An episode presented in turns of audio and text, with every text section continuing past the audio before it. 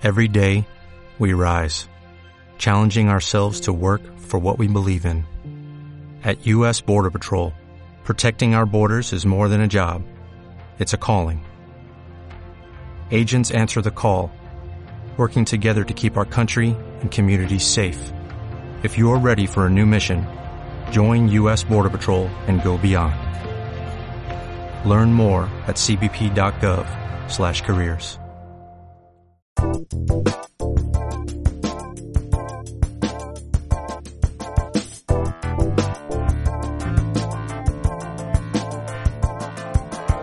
Bienvenidos a nuestro cuarto episodio de cifras.mx. El día de hoy estamos muy emocionados porque estamos con Diego Soto y vamos a platicar de la bolsa. ¿Qué es la bolsa? ¿Cómo funciona la bolsa? ¿Cómo invertir en la bolsa? ¿Me conviene invertir en la bolsa? ¿Cuándo invertir en la bolsa? Y todos estos eh, datos curiosos que de repente pueden sonar súper ajenos a nosotros, sin embargo, estamos rodeados de estas empresas, estamos rodeados de la bolsa y siempre nos está moviendo nuestro día a día. Entonces, el día de hoy estamos nuestro invitado especial, Diego Soto, Luis Salazar y Sofía Baroa para estarles platicando de esto y continuaremos con nuestra dinámica de la empresa de la semana, la inversión de la semana y la noticia de la semana. Así que arrancamos.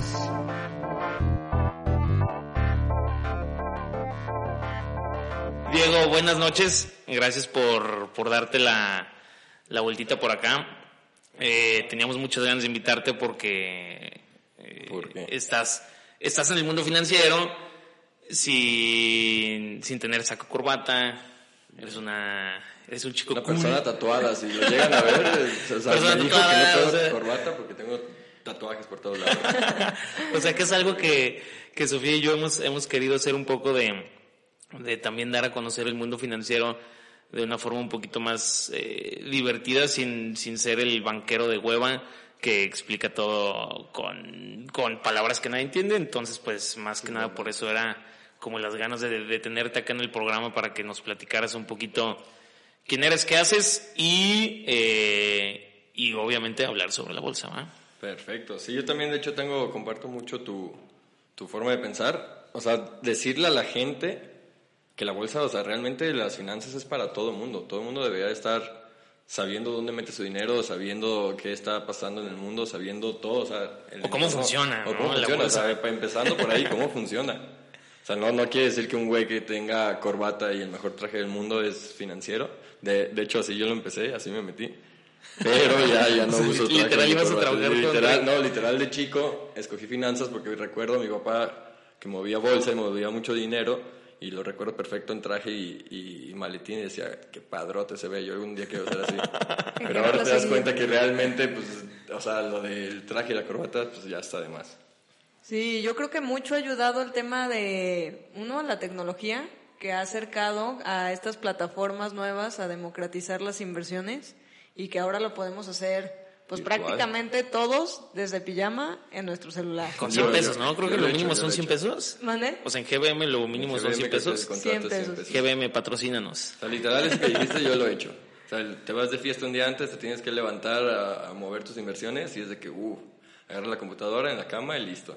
Sí, yo creo que lo inicial de, de este tema es romper tabús. Una, el primer tabú para mí es no necesitas los grandes capitales para invertir. O sea, justo hoy hablaba con una casa de bolsa y me decía, no, bueno, es que eh, si quieres ser nuestro cliente, mínimo 8 millones en como el área privada de la casa de bolsa, ¿no? No, qué y me volteé media vuelta y dije, ¿por? O sea, ya hay plataformas gratis que puedo tener el mismo contenido porque la realidad es que las casas de bolsa lo que el plus que te ofrecen muchas veces es como la asesoría, ¿no? Pero yo creo que la asesoría ya la podemos encontrar, en en muchos otros sea. lados, en blogs, en, cifras. YouTube, En o sea, de verdad, en cifras obviamente.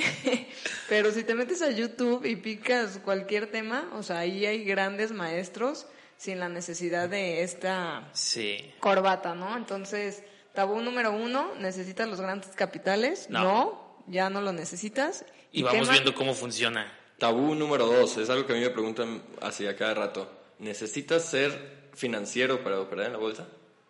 No. Yo creo que no. No, yo pero sí hay que entender cómo funciona. Exacto. Exacto, o sea, o sea, sí, desde tu sí. punto de vista, Diego, ¿cómo, o sea, ¿qué es la bolsa y cómo funciona. Pues, Así explicado. Bolsa siempre te lo dicen, ¿no? Es como un mercado, si coloquialmente es un mercado donde va la gente a comprar y vender cosas.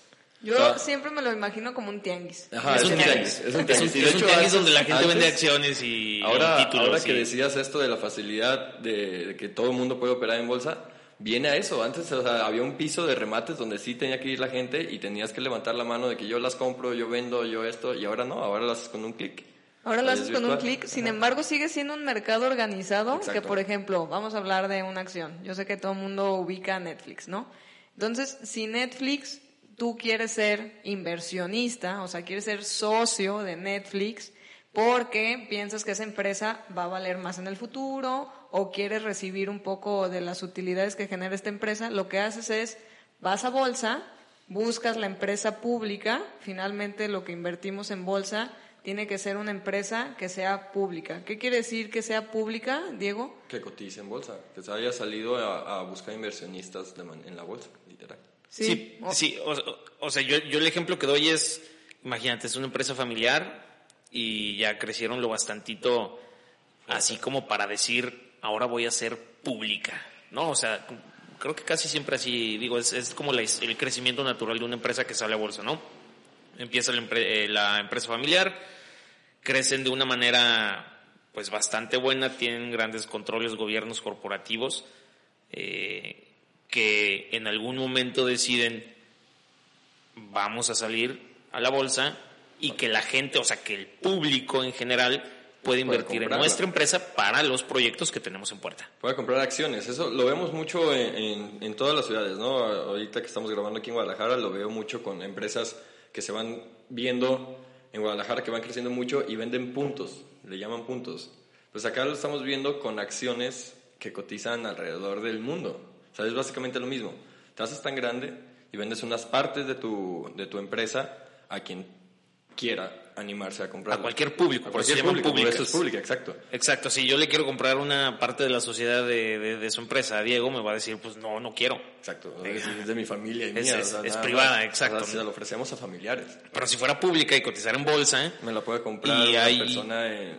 ¿Y por, por qué las empresas quisieran ser públicas, no? Bueno, uno de la, del tema de ser pública es que tienes que compartir tu información y hacerla pública, o sea, que esté disponible para cualquier inversionista o cualquier persona que quiera checar los números de la empresa.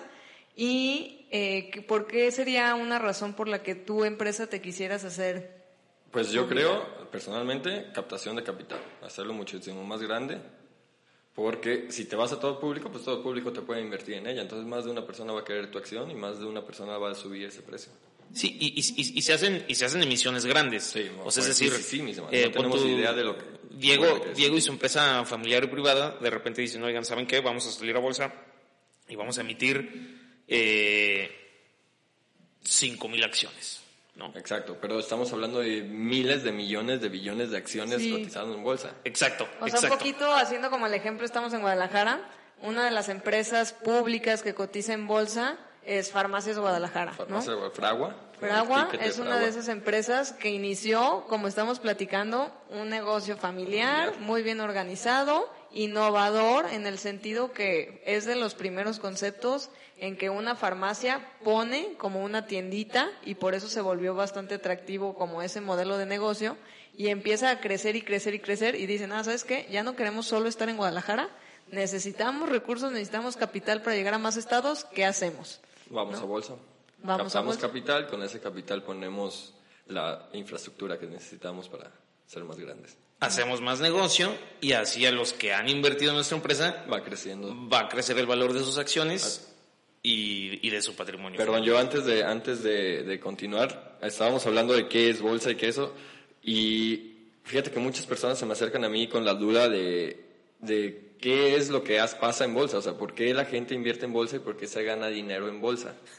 O sea, es que muchas personas realmente, perdón que lo diga de esa manera y corte el tema, muchas personas piensan realmente que invertir en bolsa es sinónimo de ganar dinero siempre. No, sea, o, o de apuesta, ¿no? o de apuesta, exacto, Sí, es una sí, apuesta sí, sí. también.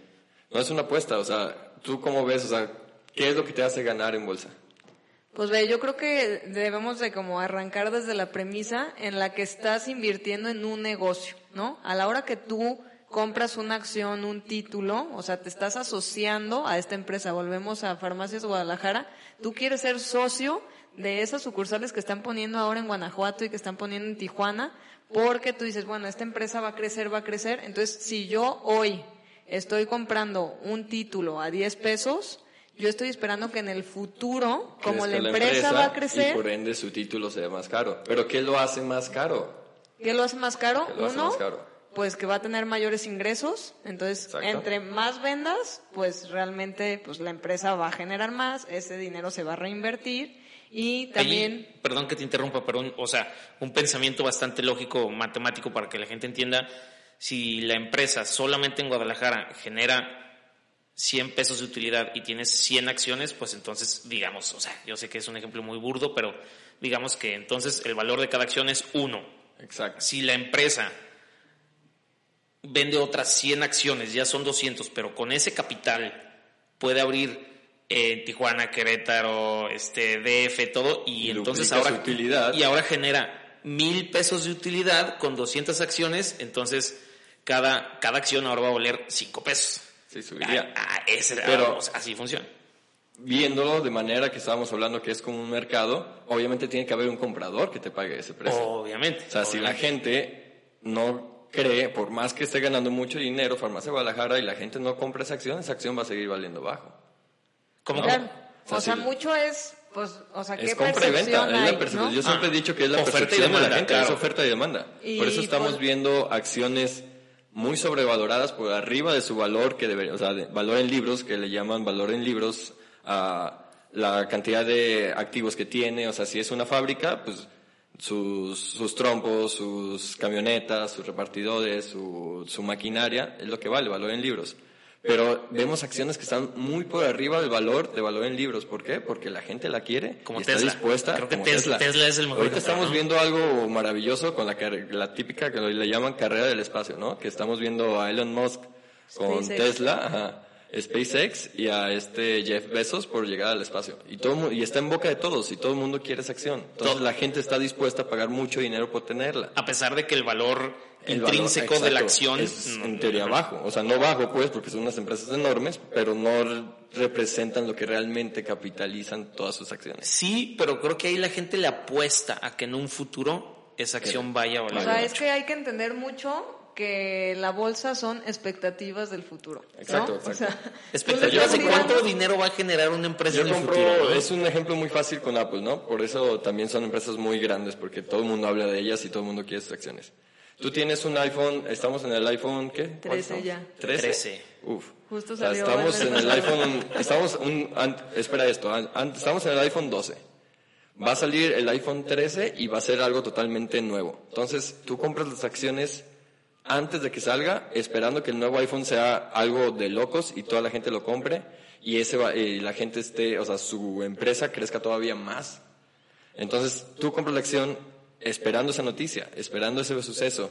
Pasa el suceso y la acción se dispara. ¿Por qué? Porque la gente la quiere comprar la quiere comprar. Y ahí es donde se aprecia el valor de la acción. Sí, sí, sí. A mí, a mí me gustaría tocar el tema que no solamente, o sea, porque mucha gente luego piensa que las acciones solamente suben, Ajá, pero ajá, las, las empresas no siempre solamente hacen dinero. Las empresas también tienen caídas, ¿no? Sí, exacto. O sea, Y si el iPhone, en, en este ejemplo, si el iPhone, si dicen, ¿saben qué? No vamos a presentar iPhone este, este año, pues las utilidades que tú pensabas que iba a tener con el nuevo iPhone no van a pasar. No van a pasar. Entonces sus acciones se van a caer. Exactamente, exactamente. O sea, es, es, volvamos al ejemplo de Farmacias de Guadalajara, si de repente valían un peso, ¿no? Las acciones. Y por X o Y razón, el director general, toda la, todo, todo el capital captado para abrir nuevas sucursales, le sale mal, este, y la gente se da cuenta, y como es una empresa pública, tiene Exacto. que reportar ventas, y tiene que reportar cuánto invirtió, y cuánto pagó empleados, y cuánto pagó de seguramente de arrendamientos de camionetas y infraestructura y sale mal, pues entonces la gente no va a querer esa acción y como la gente no quiere esa acción y sabe que reportó mal y que no hizo dinero Farmacias de Guadalajara, pues entonces la van a vender y La el a querer precio vender. va a caer. Pero a- a- ahora vamos, vamos jugando esto. Cuando la gente quiere vender una acción, si es un caso muy alarmante y tú la quieres vender. O sea, yo tengo farmacia Guadalajara y no me gustó nada eso, ya la quiero vender ya. Entonces, como es un mercado que lo decíamos, tú colocas ahí, yo tengo 100 títulos y los vendo en un, peso, en un peso cada uno. Y nadie te los compra, ¿no? Entonces estás viendo la pantalla y hay otro cuate que quiere vender también, porque no le gustó y le va a poner, yo tengo estos 100 títulos, pero yo no los vendo un peso, yo los vendo en 95 centavos. Y entonces sale el precio abajo de ti y dices, ah, este cabrón me va a ganar y se va, va a vender primero que yo. Entonces empieza una guerra yo bajo mi precio otra vez más, 100 títulos a 90 centavos, y él lo va a poner a 87, y, él y yo lo voy a poner a 85, y esas son las caídas que de repente vemos por fuertes. Porque los dos se quieren deshacer de las acciones. ajá, los dos queremos salir de, del mercado, queremos vender nuestras acciones, y yo no quiero que me gane él. Entonces yo estoy es buena esa carrera. Sí, yo estoy, yo estoy vendiendo desde que ya, ya, letras se las regalo, se las vendo en 20 centavos. Y esas son esas caídas fuertes que vemos en No sé, o sea, poniendo un ejemplo más aterrizado, o sea, volvemos que esto es un tianguis, ¿no? Entonces imaginemos que estamos en Guadalajara de nuevo y estamos literal ahí en un tianguis y pues ahorita está de moda que el agua de coco es la mejor agua de la historia, la mejor agua. Lo es. Todo, todo, bueno, sí lo es. Todo el mundo llega al tianguis a comprar el agua de coco y el agua de coco, entonces el agua de coco, como hay mucha gente queriendo comprar, pues va a poder subir el coco, pues su precio, ¿no? Todos los coqueros que estén ahí en el tianguis, ay, bueno, ahí viene más gente, ahí viene más gente, pues hay más demanda, sube el precio. Pero ¿qué tal que llega un pitazo y que dicen, oye, ¿sabes qué? Ahí vienen de Tecomán con tres camionzotes llenos de coco, ¿no? Entonces los de Guadalajara van a decir, no, pues los tengo que sacar antes de que lleguen estos camionzotes. va a haber demasiado coco, ¿quién me va a pagar lo que están pagando ahorita? Los van a querer vender y los van a querer vender y si por algo llegan los cocos antes, pues vas a tener que vender, casi regalar los cocos, ¿no? O misma situación, pero si de repente sale un estudio médico que dice, adivinen qué, el agua de coco es dañina para el cuerpo. Toma, ¿qué haces? Se va a bajar la demanda, se va a bajar la demanda por el agua de coco, entonces ya no la van a poder, ya, ya no la van a poder vender cara y, y, va a bajar el precio del agua de coco. Y poniéndolo en, acciones, tú supiste esa noticia, tú sabes la noticia que va a hacer daño el agua de coco, pero la gente todavía no lo sabe, tú la leíste, entonces tú tienes que aprovechar y, y vender antes de la gente. Porque en el momento que ya todo el mundo sepa, ya nadie te va a comprar tu coco. Exactamente, que eso es mucho lo que hacen los analistas financieros. Exacto. Pon tú, si, si un analista financiero se especializa en agua de frutas, no por ponerle un nombre al mercado de acciones, eh, entonces él tiene que estar al tanto de cuántas palmeras hay, si se están cosechando bien los cocos, si hubo lluvia. Si hubo lluvia, si afectó la plantación. exactamente. si, si, no va a haber cocos esta temporada. Si hubo plagas, ¿no? Si eso, pasa mucho, pasó una vez con, el café. Cuando a todos nos gusta el café, todos conocemos esta marca que se llama Starbucks, famosísima. Entonces, si hay una lluvia de su mayor productor en Brasil de café y el café, de, no sé, tenían 10.000 toneladas y hubo una lluvia que mató la mitad de las plantas, y aún así quedan eh, 5.000 toneladas, pues eso va a, ser, va a subir el precio. El costo de café para Starbucks va a ser muchísimo más elevado porque hay menos café y se va a tener que pelear con otras tiendas a comprarlo. Entonces va a pagar más por él y su precio, su costo va a ser más elevado, lo que se, o sea, se resume en una utilidad más chica. Entonces eso vamos a ver una afectación en la caída del precio de la acción de, de Starbucks, puedo decirlo así. Correcto, correcto, correcto. Sí, yo creo que nomás lo único que me gustaría como complementar con ustedes es el tema de hablábamos que hay precio y hay valores, ¿no? Entonces, ¿cuál es la diferencia entre un precio y un valor? El precio es lo que en el mercado se está vendiendo, ¿no? Exacto. Volvemos al tianguis y llegamos y en la esquina derecha hay un coquero que está vendiendo el coco 40 pesos. Me tiempo, me encantan los ejemplos de cada quien. en la izquierda está un, o sea, un coquero vendiendo 40 pesos y en el otro lado a 39 pesos, ¿no? Entonces va a haber un mercado y tú vas a tener que decidir a qué precio compras y si por algo tú dices, yo traigo 35 pesos y nadie del mercado te está vendiendo 35 pesos, pues no vas a poder comprar un coco hasta que alguien te lo venda a ese precio. ¿No? Entonces, eso es el precio, el precio es a lo que lo encuentras en el tianguis. Y el valor es lo que decía Diego hace rato, que es lo que hacen muchísimos analistas que dicen, a ver, ¿cuánto vale realmente la empresa, no? ¿Cuánto vale un ¿cuánto coco? vale en libros? ¿Cuánto vale un coco? ¿Cuánto cuesta hacer un coco? ¿Cuánto cuesta que tengas un, coco? Exacto, le tienes que pagar al que, al que lo planta, al que lo cuida, fertilizantes. O sea, ¿cuánto cuesta un coco? real, ¿no? Entonces ya sacas el costo del coco, a ver, si pongo la plantita, el riego y el fertilizante más tantos años, el coco me cuesta 15 pesos más el traslado, 5 pesos más, más la comisión, 22 pesos más, ¿no? Ese es el costo realmente, pero el mercado lo está demandando a 40. A 40 pesos, ¿no? Ahora poniéndolo... Ahí, ahí diríamos que está sobrevalorado, la acción del coco. Ahí podríamos decir que está sobrevalorado el coco, como muchas veces está sobrevalorado el aguacate o muchos otros mercados, ¿no? O volviendo un poco a Tesla, ¿no? Que es una de las acciones, yo creo que más, sonadas en este más sonadas y más hypeadas de la historia, ¿no? Justo hoy veía, bueno, Elon Musk, que es el pues fundador de Tesla y que también ha creado muchos otros negocios bastante exitosos, pues él es un personaje que ha sabido mover los mercados, ¿no? Él sabe, él manipula. Él manipula y esto no es legal. y, él lo y, él lo sabe, manipula con Twitter y es a, su, a su conveniencia. Sí, justo ayer subió una foto de su perrito y hay una, bueno, una criptomoneda. ¿Que se llama Dogecoin? No, fíjate que es otra que se llama Inu. Sí, que, es de otro perrito. Que también es de otro perrito y subió y en dos días subió 200% es, la criptomoneda. Es que imagínate el poder que tienen. Sí, bueno, hablando de ese poder, este, decíamos Tesla, ¿no? Tesla, actualmente el valor de una acción está alrededor de 700 dólares y el valor de la empresa realmente es... ¿Te lo sabes? ¿Mane? ¿Te lo sabes? ¿El valor en libros? No, el valor en libros no me lo sé. Ahorita lo checamos. Mientras, pero prácticamente es como decir, a ver, si sacas todos los activos, o sea, sumas todos los carros que hay, sumas todas las máquinas, sumas absolutamente todo lo que es dueño, las, las patentes. Bueno, de hecho, Tesla es de los que dicen regalo mis patentes, pero si le pusieras un valor a la marca y absolutamente todo, la empresa vale un décimo. Bueno, estoy exagerando, ahorita vamos a decirle los No, yo creo que sí, un décimo, ¿eh? Pero vale un décimo del precio en el mercado, ¿no? Entonces eso es lo que decimos que se vuelve una acción sobrevalorada y mucho es por la expectativa que hay sobre esa empresa, o sea, porque los inversionistas dicen, bueno, ahorita se ve cara, pero dejen que hagamos pickups voladoras y lleguemos al espacio, entonces ahora sí la empresa va a valer, 100 veces más, ¿no? Entonces es mucho por eso que decíamos que es la expectativa de lo que creemos que va a pasar con esa empresa. Correcto. Yo, a mí me, eh, digo, mi, mi, último comentario sobre el tema es que creo que para, para entendimiento de la gente ya, volviendo al Coco y a Tesla y todo esto, creo que las acciones, por ejemplo, de Royal Caribbean, que es la de los, la de los cruceros, esa, esa, esa, empresa también cotiza en bolsa. Y obviamente, obviamente cuando empezó el COVID, el precio se desplomó. Sí, pues no, no van a salir. ¿eh? Exactamente, porque la gente decía, a ver, yo tengo una acción de Royal Caribbean porque son los barquitos que suben gente, les cobran el pasaje, les cobran comida, y los pasean y, y hacen un negocio hacen un negocio, tienen utilidades, yo soy eh, tenedor de una acción de ese negocio, entonces eh, si va bien el negocio, pues sube el valor de mi acción. Exacto, están sacando más y más barcos porque hay mucha gente que quiere, entonces su empresa está creciendo. Exactamente. Cuando empieza la pandemia, pues obviamente todo todos dicen. en cero. Nadie se va a subir ese barquito.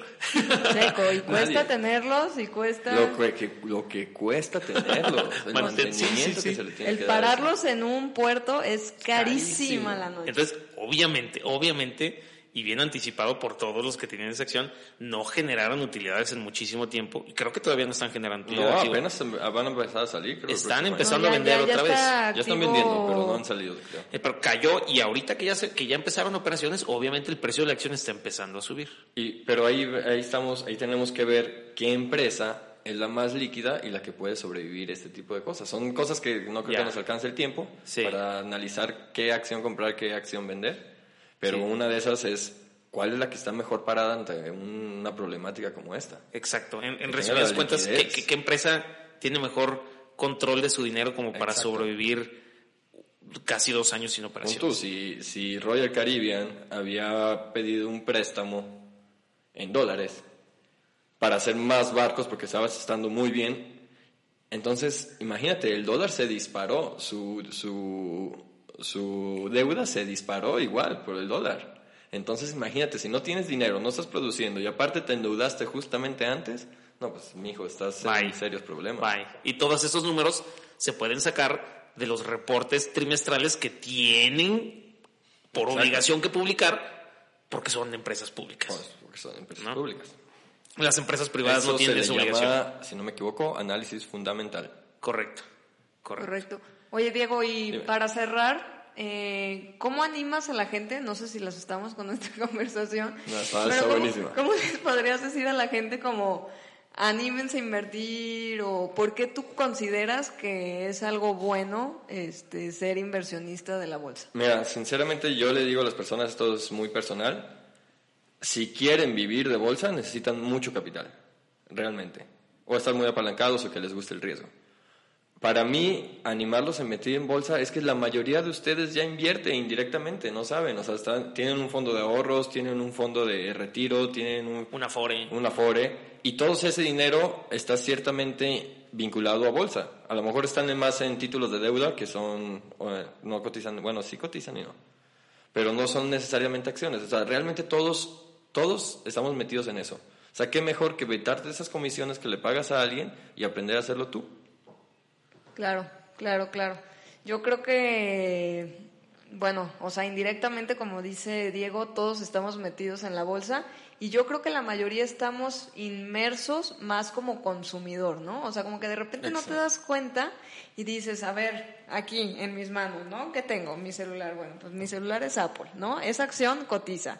Este, ahorita fuimos al Oxxo, ¿no? Entonces, Oxxo Cotiza. es cotiza porque hay una empresa que Que es Que- un, gloma- un que es un conglomerado que es dueña de, De de Costco. ¿no? Pasamos por una pizza y la pizza es de Domino's, que es de Alsea, Alsea ¿no? Entonces, hay muchísimas empresas se afectado. de las Y, que... y acaba de volver a subir. Yo, De las yo que- tengo acciones de, perdón, yo tengo Sí. acciones de Axea que todavía ahorita las tengo en más 73% de rentabilidad. Guau. Al, Alsea, para los que no saben, son los dueños de Domino's en México, en México, de Domino's, Starbucks, Burger King, California eh, Chicken Pizza. Cal- California eh, Pizza, Pizza Chicken, Kitchen, no, no sé cómo se llama. Eh, No sé si del Portón o Vips, alguno Vips. de esos. No, Vips, no, no, Vips es de... ¿De gigante? Ah, no. Ah, es que, bueno, son del DF. Bueno, pero- su- Ah, para, para estar así más claros, sus, sus principales negocios, o sea, los que más utilidad le dan, Starbucks y Domino's Pizza. Domino's Pizza fue lo que medio lo mantuvo a flote en la pandemia. Sí. Y cuando Y- empezó la pandemia, obviamente el valor de la acción bajó. pero feo.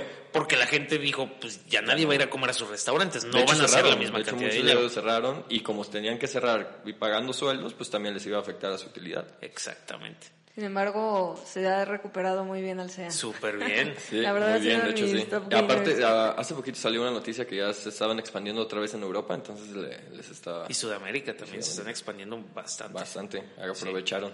Ahí para que cómprenlas. O sea, No- eso, no es lo van a parte, eso es parte que quiero agregar de, de lo que consideras para comprar una acción, ¿sabes? O sea, tienes que saber, mucha gente se lleva por, por el análisis técnico, que es las gráficas, pero realmente tienes que saber de dónde viene su utilidad, quiénes son, qué les... O sea, si no sabes de dónde viene su utilidad, no sabes qué le afecta. Entonces tienes que saber 100% de dónde viene su dinero. Totalmente. Literal, yo creo que lo que decía Warren Buffett eh, es, bueno, Warren Buffett es uno de los ídolos de la inversión, que si no le puedes platicar a tu primito o a tu hijo en qué está invirtiendo, o sea, qué hace la empresa y en qué estás invirtiendo, salte y metas, date la vuelta. metas. O sea, porque quiere decir, cuando no lo puedes transmitir y no lo puedes compartir, quiere decir que no entendiste Nada. nada, ¿no? Entonces, get away. en Antes, antes de invertir, infórmense. Todos lo pueden hacer. Ya hay plataformas gratis con muy buen acceso, pero infórmense bien de cómo funcionan esos instrumentos. Digo, ahorita hablamos solamente de acciones, pero hay, hay Y otras. yo Pero creo hay, que- muy- hay una cantidad Sí. La mejor manera de aprender, o sea, a mí muchas veces me preguntan, oye, ¿y no hay una cuenta demo donde pueda aprender? La verdad, la mejor manera de aprender es con poquito capital, verlo entendiendo y ves desbloqueando niveles poco a poco, ¿no? A ver, ya le metí, Ya tengo esta confianza, ya le puedo meter más, lo estoy entendiendo. exacto, Claro. A, ¿no? mí me, a mí me lo mencionan mucho porque varios amigos me ven metido desde hace años en esto y me dicen, güey, maneja mi dinero, maneja mi dinero. Pero yo no, todavía no considero que mis decisiones vayan a ser las mismas manejando dinero ajeno, porque como claro. comentábamos, una acción puede subir, sí, sí, sí, pero también puede bajar. Entonces, ¿cómo yo le voy a llegar a un cuate a decirle, oye, tu dinero, fíjate que hoy ganamos seis mil pesos? Y al día siguiente, oh, fíjate que hoy, ganamos, hoy perdimos 15, pero no te preocupes, o sea, es normal. A la mañana vas a, vas a ver que va, se va a mejorar. O sea, no, o sea, el que no entiende te va, te va a dar un golpe en la cabeza y va a decir, ¿qué haces? Sí. Pero uno, uno como persona sabe que hay una variación, es volátil y hay fluctuaciones. Exacto, ¿no? Entonces yo creo que cuando vas conociendo y vas vas aprendiendo, empapando. más que nada este es un reto sentimental con tu corazón y con tu estómago. Porque cuando ves que vas perdiendo dinero, La ya quieres pagar la computadora, salirte, vender todo y Es la decir, paciencia, es un nunca juego de más vuelvo a paciencia". inven- invertir y lo- la fregada. Pero después los buenos días dices, ah, se te sube hasta un poco el ego El y ego dices, de que la atiné, sabía. de que sabía, hubiera que el invertido mercado más. iba a reaccionar de esta manera. Claro. Hubiera hipotecado mi casa y... Eso lo vimos en la pandemia también con China. Las tasas de utilidad, las tasas de utilidad, hoy no más. Las tasas de los bancos estaban bajísimas. Entonces, ¿qué, hice, ¿qué hicieron? Pidieron préstamos personales y los invirtieron. Sí, Pero luego se te desencadena una, una terrible Sí. problema de eso, economía. es- es- no, eh, no lo vayan a hacer, por No, favor. o sea, no, no hagan eso, Eso porque para en otro una de esos están apalancados y tienen que pagar su crédito y les fue mal acá, pues van a tirar la Sí, economía. desbloqueé niveles poco a poco. Poco a poco, pidan préstamos para meterlos a la bolsa así. Pues bueno, eh, con esto terminamos el tema de, de- bueno, no de qué es la bolsa, sino qué No son las acciones, pero cómo ya funcionan. se nos acaba el tiempo. Y, y ahorita pasamos entonces ya al, al, al tema de inversión de la semana, eh, empresa de la semana y noticias de la semana. Quédense, ahorita seguimos.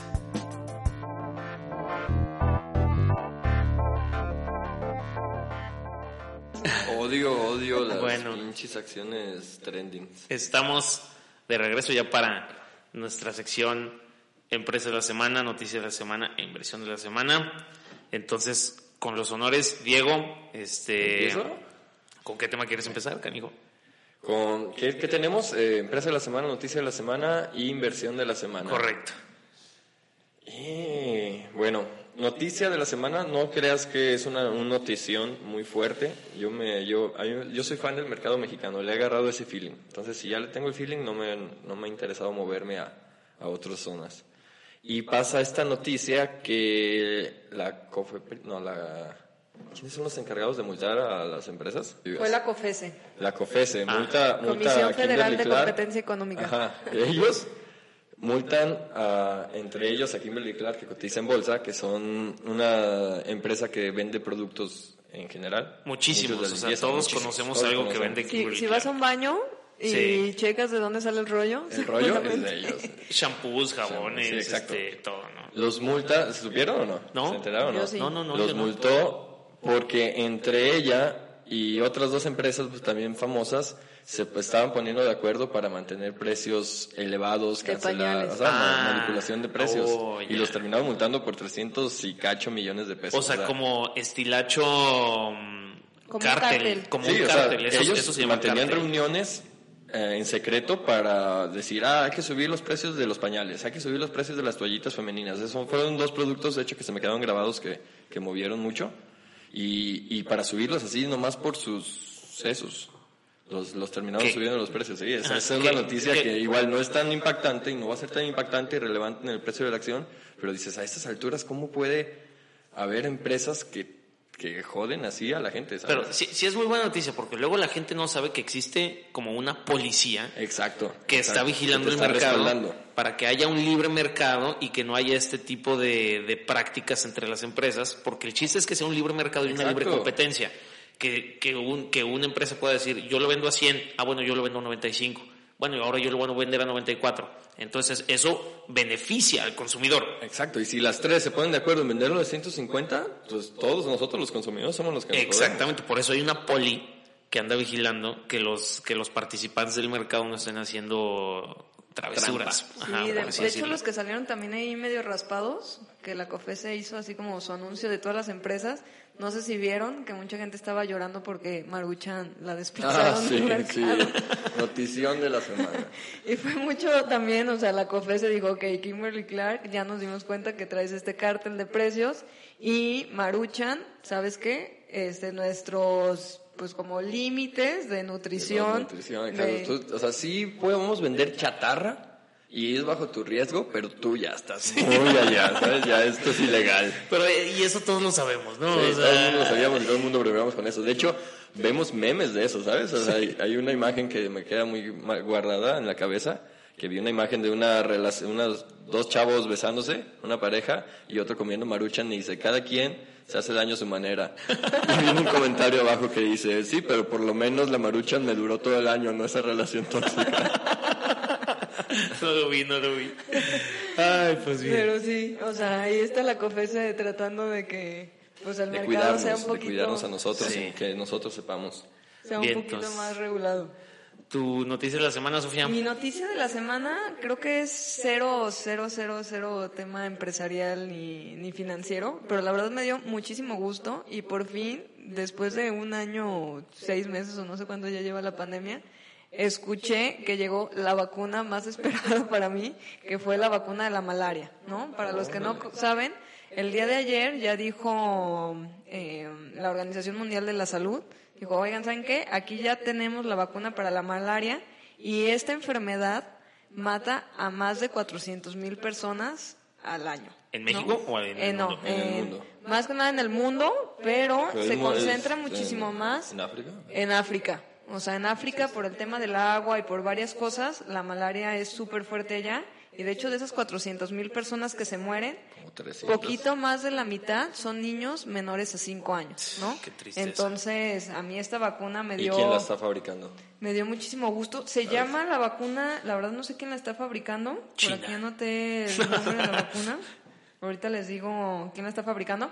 Pero bueno, o sea, me dio mucho gusto que ya, Que por ya fin hay- ya hay una va, vacuna, va a haber una vacuna. Digo, creo que son cuatro o cinco dosis. Pero bueno, pues no- era algo que, que no había y creo que esto va a ayudar Sí. mucho a, pues, a la So- población. sobre Ahí todo que es de esas enfermedades de pobreza, ¿no? Literal. O sea, que la gente O se sea, muere so- por es un poco de higiene, de, higiene, de mala salud, exacto. de pues todo ese cuidado falta, Tristísimo, sí. este que, que bueno pues esta vacuna va a ayudar a ahora sí contrarrestar esta Ahí enfermedad. tienen, ahí tienen su oportunidad de inversión.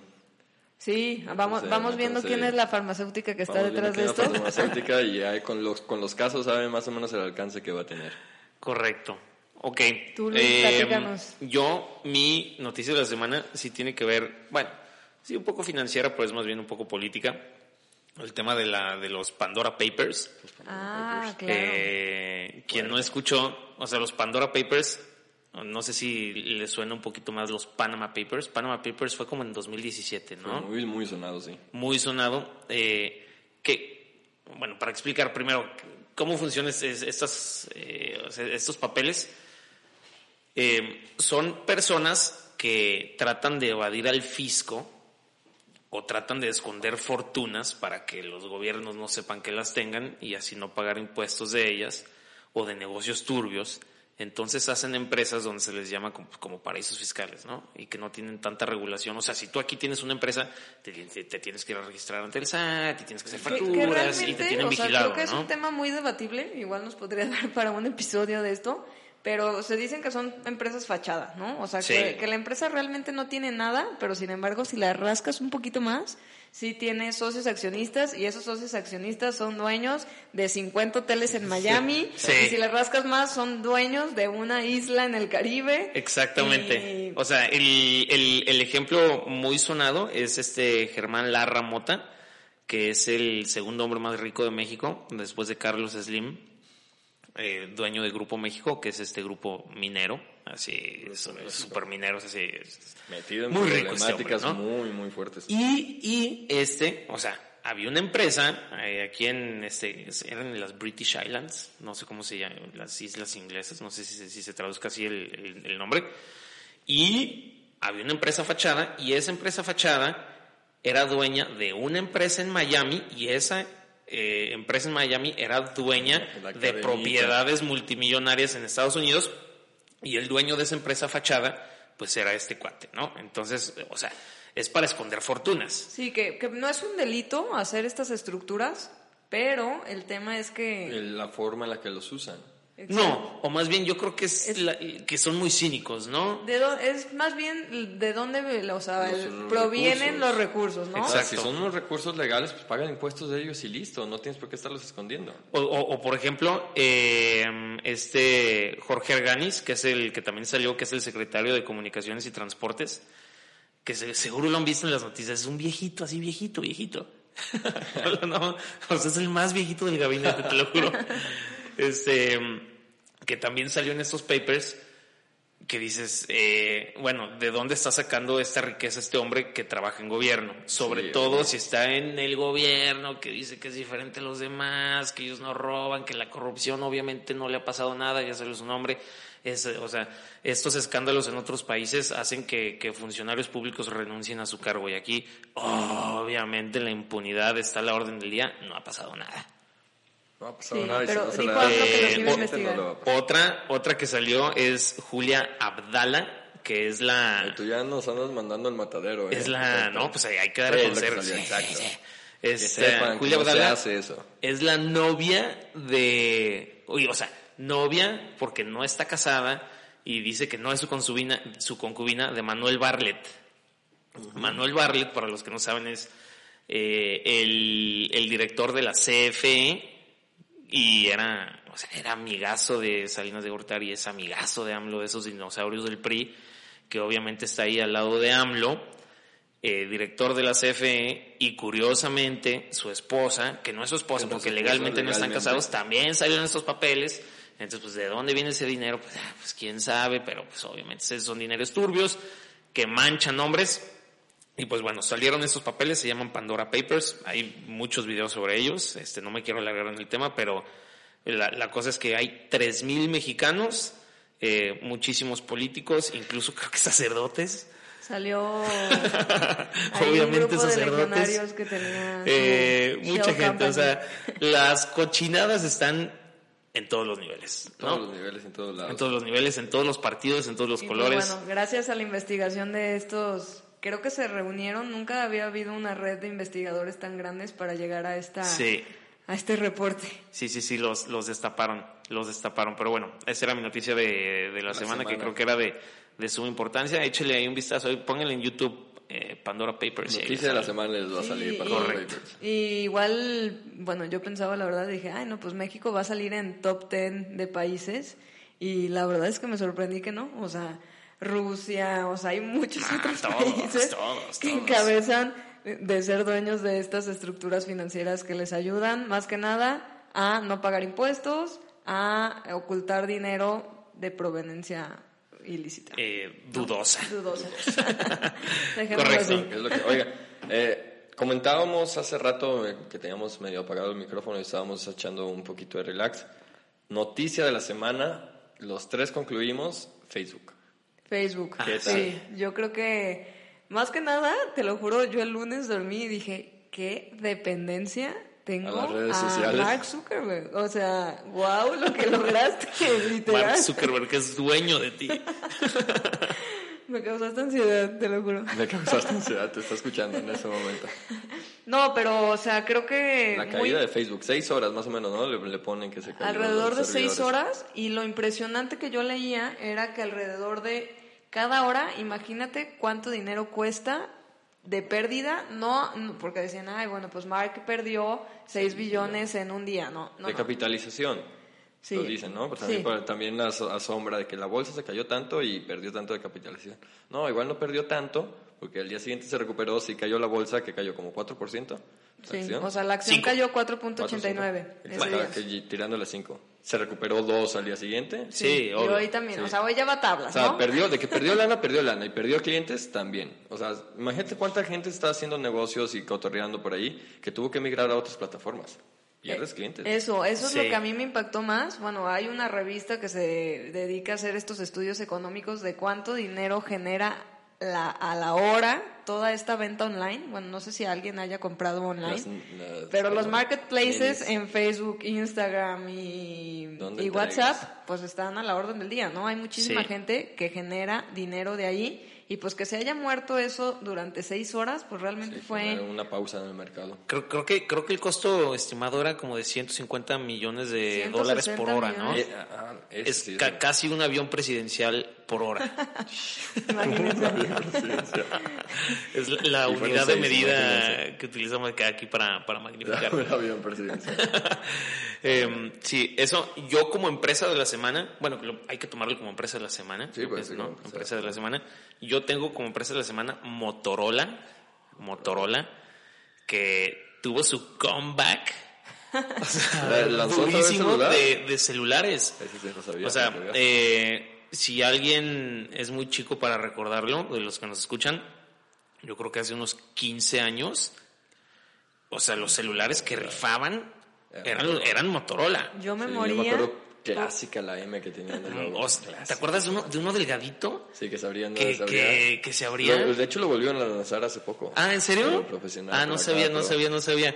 O sea, eran, eran los celulares del momento y... Hello, Moto. O sea, en, en- exactamente. En, en ese entonces hoy todavía no existía, bueno, existía Apple, pero todavía no existía el iPhone. Eh, Xiaomi no existía, Samsung, Samsung ya existía. Blackberry sí pero no existía. pero Blackberry, no, yo creo que pero Blackberry fue después. Yo creo que fue Pero después es que Blackberry. Nace, o sea, más que nada eran como los celulares que tenían el FBI así porque se encriptaba la información Ah, y luego ya, ya, ya, se ya, hacen ya. como O más sea, no era lo comercial. más Bueno, comerciales. En el, en el tema comercial, Motorola rifaba, se murió, o sea, se murió, o sea, no, no sé cómo sobrevivió, o sea, yo, yo no había escuchado Motorola en años, y de repente resulta que este primer y segundo trimestre del año en México Boom. es la empresa que más ha vendido celulares. ¿Cómo? Más que. Samsung, más que iPhone, más, que Xiaomi.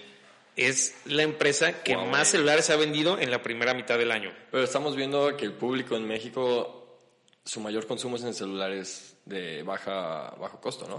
El, el ticket promedio, eh, lo estaba viendo, el ticket promedio de compra de celular era de 8 mil, eh, perdón, 2.800 pesos hace tres años y hoy en día está en 4.500. Subió.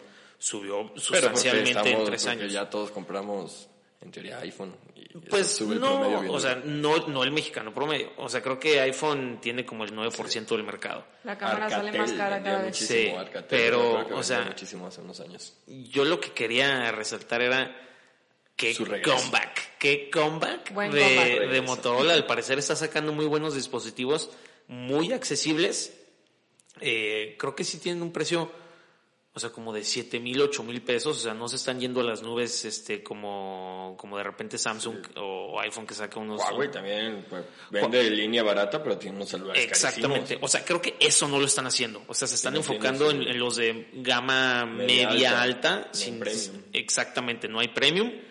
Y, y al parecer les jaló muchísimo. Entonces, este, pues felicidades a, Motorola. a Motorola que, que volvió y, y- y me recordó mi, mi pubertad. Perfecto.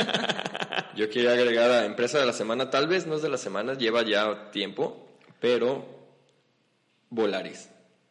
Volaris es como lo que comentábamos de, de este, del ejemplo que estábamos dando de, ¿cómo eran los cruceros? Ah, de Royal Caribbean. De Royal Caribbean. Volaris se vio metida también, afectada por la pandemia durísimo. Obvio. De hecho, eh, de los más, fue, pero tenía mucho efectivo y tenía muy buen manejo de costos y fue de las que mejor sobrevivió. Estamos viendo que Interjet tronó. Entonces, todas las líneas que tenía Interjet, todos los vuelos, los, ¿cómo le llaman? Nos acaparó. Los acaparó, se, los dividieron y entre el ellos, ajá, y entre ellos, Volaris fue de la que más agarró las, las rutas que tenía. Survival of the Fittest. Y estaba, ajá, estaba viendo que hace poquito ya, su- ya superó sus niveles de vuelo 18% prepandémicos. Prepandémicos. Sí. O sea, ya se levantó más de lo que estaba antes. O sea, es, eso es un buen comeback también. O sea, no Eh, o sea, esa noticia obviamente hizo que las acciones se subieran. levantaron. De Tiene hecho, mucho están subiendo. en precios históricos máximos. Fíjate Sí, que sí, yo, yo tuve también acciones, las vendí con arriba del 120%. Dije, esto es exagerado, ya, ya líquido. Y sigue subiendo. y sigue subiendo. Eso pasa, eso pasa mucho. Eso pasa. Sí, yo creo que está padre entender el modelo de negocio de Volaris. Como que Volaris, bueno, aquí en México, eh, la mayoría de las personas tenían la percepción que volar era carísimo. Entonces ellos llegaron como a hacerle competencia al camión. O sea, no era hacerle competencia a los aviones, era hacerle competencia al avión. Y uno de sus ingresos más grandes o sus fuentes de ingreso es que no los extras, ¿no? Entonces extras, llegas todos ahí los extras, ¿no? y todo es extra y todo es extra, entonces es la maleta extra, eh, La comida. la comida extra, cobran. El cambio de nombre extra, o sea, todos sus extras generan más utilidad que, Que el vuelo. O, O sea, sea, que la ganancia De, ya. de hecho, ¿no? está el dato. eh, o sea, si solamente, eh, o sea, Ciudad de México, Guadalajara o viceversa, si no, si no comes, si no llevas maleta y así, eh, o sea, si nada más pagas el, el boleto, te subes y ya, es más caro. ETN Sí, el camión, que, sí, sí, que lo, sí Volaris. lo- sí lo he checado. Y agregando ahí, mucha gente se queja todavía en redes sociales de que cómo va a salir tan caro. O sea, si la- el boleto salía a 200 y me le agregaron un TUA de 700. Es un impuesto que se tiene que pagar y cada, impuerto, cada aeropuerto lo, lo cobra. Entonces, gente, no se enojen, el TUA se tiene que pagar y es un impuesto que ellos pagan. O sea, hay veces que tu vuelo de Volaris cuesta más el impuesto que ellos pagan que lo que realmente te están cobrando ellos por subirte. No, ¿sabes lo que está chafa? Y por eso luego te enojas, o yo me enojo, que ves promoción, 599 pesos. Y ahora que le picas, ¡pum! Ya sale el TUA y Exacto, ya. güey, pero te están vendiendo ellos el vuelo en 500. Sí. pero Claro, pues no te están diciendo, güey, pero tienes que pagar un, un TUA de 700 al aeropuerto. Sí, claro, pero es ese... O sea, Sí, el- esa es el- esa falsa ilusión que te el, hacen. el- el ¿no? gancho que, Yo he- que, que luego te dan el Yo he comprado vuelos de un peso, o sea, literal, te dejan un peso el vuelo y pagas, terminas pagando como 800 por el, por el impuesto y estas cosas, pero realmente estás pagando un peso por el boleto. Claro. O sea, para, para los que no saben, el TUA es como lo que le cobra el aeropuerto, El a las por- aerolíneas por, utilizar el aeropuerto, que obviamente te lo trasladan a ti, Eso señor es- consumidor que va a volar. Eso es una parte de los ingresos de un grupo aeroportario que también cotizan en bolsa. Bien. Entonces, rapidísimamente, inversión de la semana para no alargar eso No, tanto. faltas, faltabas tú con... Sí, ¿Tenías? la empresa de la semana, Perdón, digo, también trae ahí medio eh, Facebook, pero también, eh, bueno, analicé un poquito más Nestlé. La verdad es que no me había metido tanto a este tipo de empresas. Nestlé, obviamente todos las conocemos, es dueño de muchísimas, muchísimas marcas, pero ahorita, o sea, creo que trae como un nuevo concepto de darle el, bueno, finalmente eh, Nestlé es la productora de alimentos más grande del mundo o la empresa alimentaria más grande del mundo. Y últimamente como que ya vio que el Gerber y varios otros productos ya se están quedando atrás, el Chocomilk y todos estos productos Ya que ya ya no están disque- siendo tan disque demandados. saludables para los niños. No, hombre, se han metido en una problemática de cosas ellos. Durísimo. Y ahorita lo que le están tirando es a lo vegano y al pet friendly, ¿no? Me metí a ver sus marcas y un poco su nombre. me, me impresionó cuántas eh, marquitas o submarcas tienen pet friendly de croquetas, de muchísimos productos, de juguetes. Y ahorita, justo esta semana, van a probar un camarón vegano en Europa, ¿no? ¿Qué? Que está hecho a base de, bueno, puros sustitutos y viene siendo de seaweed. ¿Cómo se dice en español? De algas. De algas, De algas. ¿no? Entonces van a ponerle algas y van a ponerle soya y otras cosas para empezar ya en el mercado. O sea, como que normalmente escuchas que ya la carne le están haciendo a base de plantas, pero ahorita ya que escuchar mariscos a plantas de base. A mí, a mí me gustaría comer A esos. ese- de base. a base de plantas, a mí me, perdón. me gustaría comerme un aguachile de eso, ¿eh? A ver a ver cómo les pega. Así que, y me impresionó más que nada porque una de cuatro personas en el mundo está tratando de limitar su consumo de carne, De carne, bien. Que se me hace muy bien, ¿no? O sea, ya uno de cuatro Y ya personas. vemos, perdón, ya vemos muchas acciones en bolsa que son veganas. Sí, sí, es- es un gran muy trending. fuertes. Está esto Beyond Meat, está cotizando fuertísimo. Sí, digo, trae una caída de 80%. Sí, exacto, pues, pero bueno. Es que también es el hype que se le dio al principio y Sí. es lo mismo que decimos, sobrevalorada, cuando la gente se da cuenta, pues también cae. Y, y creo que hay otras como de como de biotecnología que también están haciendo carne en laboratorio, ¿no? Sí. O sea, Pues no, yo- no que sea vegana, sino que hacen Yo carne no en entiendo laboratorio. esto de generar carne vegana, o sea, ¿por qué no hacen otro alimento vegano? ¿Por qué dar la, a tu cerebro que es carne? Estás comiendo carne, pero es vegana.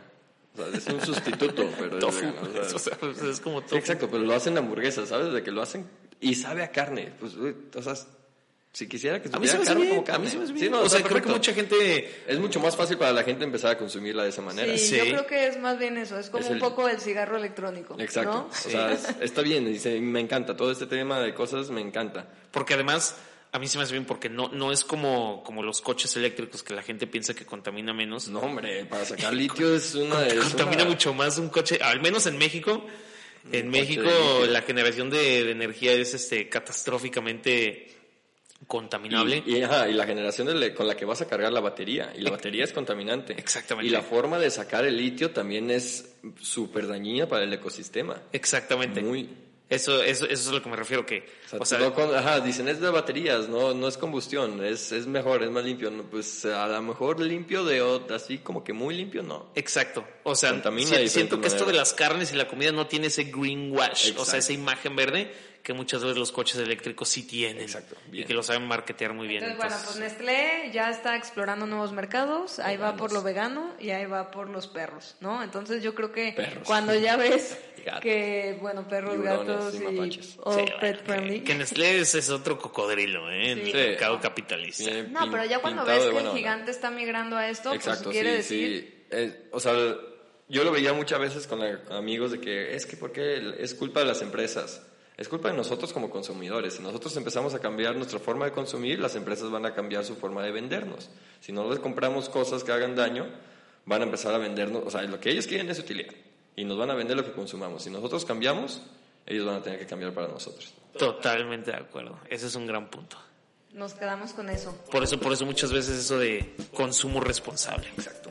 Bueno, pues entonces, eh, inversión de la semana yo creo que la pasamos para otro ¿Podemos capítulo. un poco? Eh, y Diego, pues muchísimas gracias por haber estado aquí. Gracias a ustedes. Eh, Gracias, Diego. Seguro estaremos debatiendo por aquí de nuevo. Esperemos- esperemos otro, otro- tema. Sí, sí, sí. Otro- Diego, Diego va a sacar un, un podcast con un cuate de él, entonces Ando, ando esté queriendo también exacto sacar un, un tema. se los, se los vamos a pasar para que los escuchen porque seguramente debe ser bien interesante. Entonces, eh, pues por aquí seguramente nos vamos a estar viendo. Pero Muchas antes de eso, gracias. si ustedes quieren y ustedes se los piden aquí a mis anfitriones, podemos regresar con dudas que hayan tenido. Excelente. Claro, tendremos bolsa parte 2. Punto Saquen dos, todas las porque, dudas. porque se nos alarga el tiempo y ya un podcast muy largo no es tan, tan llamativo. Bien. Esperemos que les guste. Gracias. Buenas noches.